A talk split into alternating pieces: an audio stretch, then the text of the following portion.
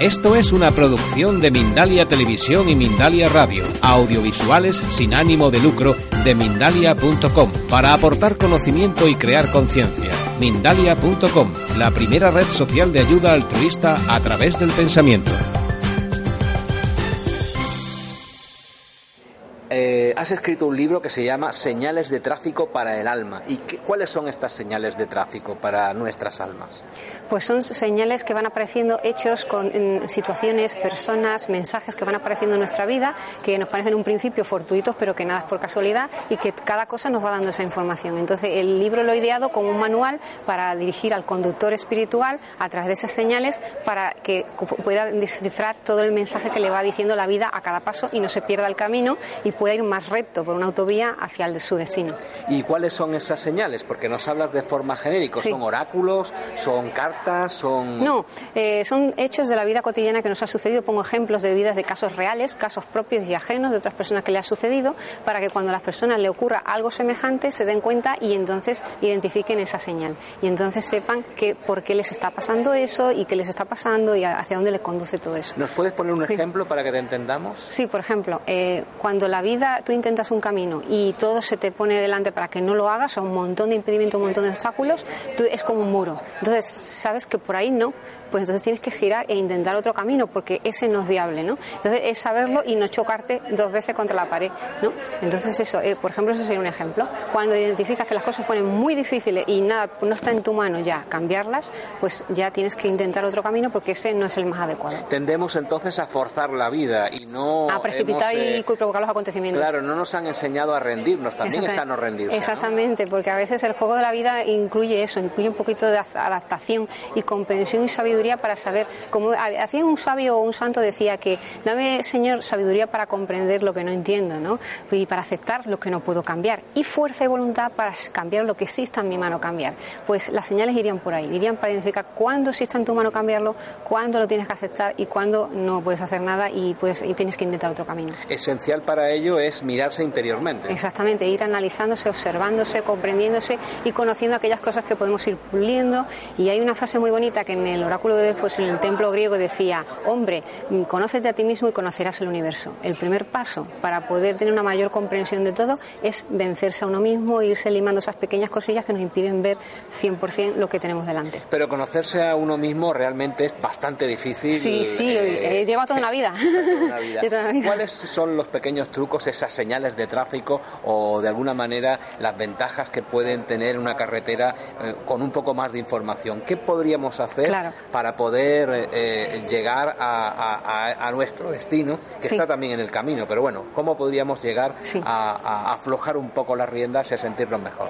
Pues confiar, el saber que no estamos solos, saber que estamos acompañados, que tenemos alianzas espirituales, tenemos nuestros guías, nuestros ángeles, incluso personas físicas en el mundo que también nos ayudan y nos apoyan, y que no todo depende de ti, todo no eres Superman, no todo lo puedes. Entonces también a veces hay que aprender a pedir ayuda, a confiar en los demás y en esa interacción también surge el apoyo o surgen las complicidades para ayudarte en tu proyecto.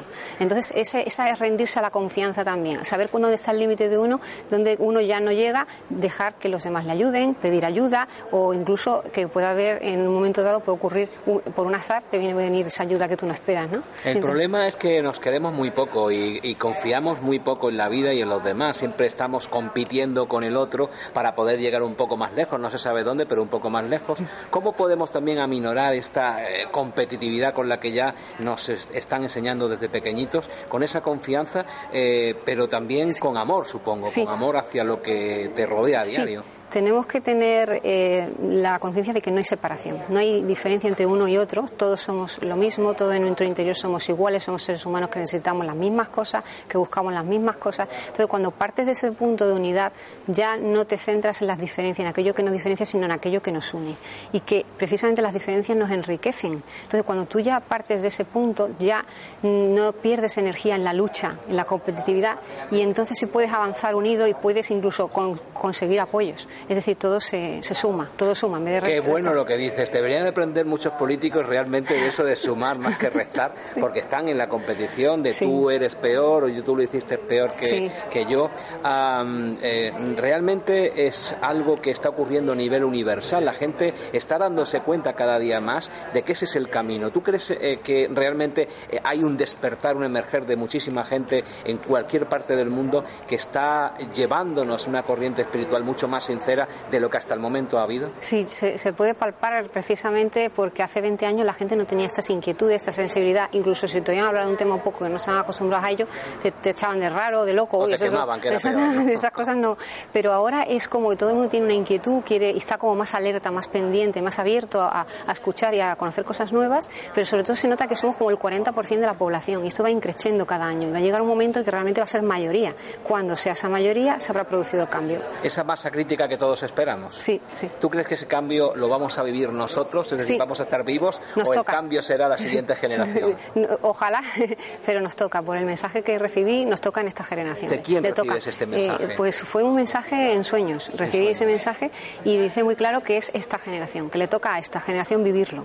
Entonces no va a tardar, no va a tardar, puede tardar dos años, tres, cuatro como mucho, pero eh, lo vamos a vivir nosotros y vamos a ser protagonistas. Y lo que se requiere en nosotros ahora es ayudar a esa transformación, es decir, eh, poner de nuestra parte lo mejor que cada uno tiene para que la adaptación a ese cambio sea lo más rápidamente y lo más mm, suave posible, que no haya traumas, que la gente no sufra y que sea el cambio, eh, pues eso, de manera suave y de manera que no haya problemas todo el mundo quiere ese cambio, busca ese cambio, pero también hay una gran parte, ese 60%, según tus estadísticas o las que te han comentado, que no quiere que se produzca ningún cambio, todo lo contrario, quiere que el mundo gire en mm. torno a la ambición, a la competitividad, al dinero, a la economía en crisis, al déficit en general. El universo es generoso, mm. pero estamos siempre lamentándonos de que tenemos poco de todo. Sí, eh, yo lo que veo es que ellos están en la dualidad, ¿de acuerdo? Están en la competitividad, la lucha y tal, y precisamente por eso ese va a ser su caballo de batalla. Es decir, es el pez que se muerde la cola, es el círculo vicioso y ellos mismos se van a, dejar en entredicho. Un ejemplo,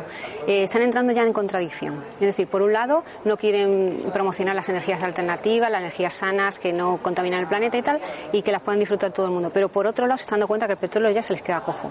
Y entonces, ahora mismo acaba de ocurrir una noticia muy reciente que la leí ayer, antes de ayer, que ya hay un balance en el mundo entre el bloque ruso y el bloque americano y ya no va a mandar uno solo en el mundo, sino va a haber un equilibrio de fuerzas. Y eso nos beneficia a todos porque ya no es lo que diga uno, la voz cantante, sino que ya va, hay gente que se está oponiendo a ese monopolio que había, que antes era lo que decían los americanos iba a misa, y ahora ya no.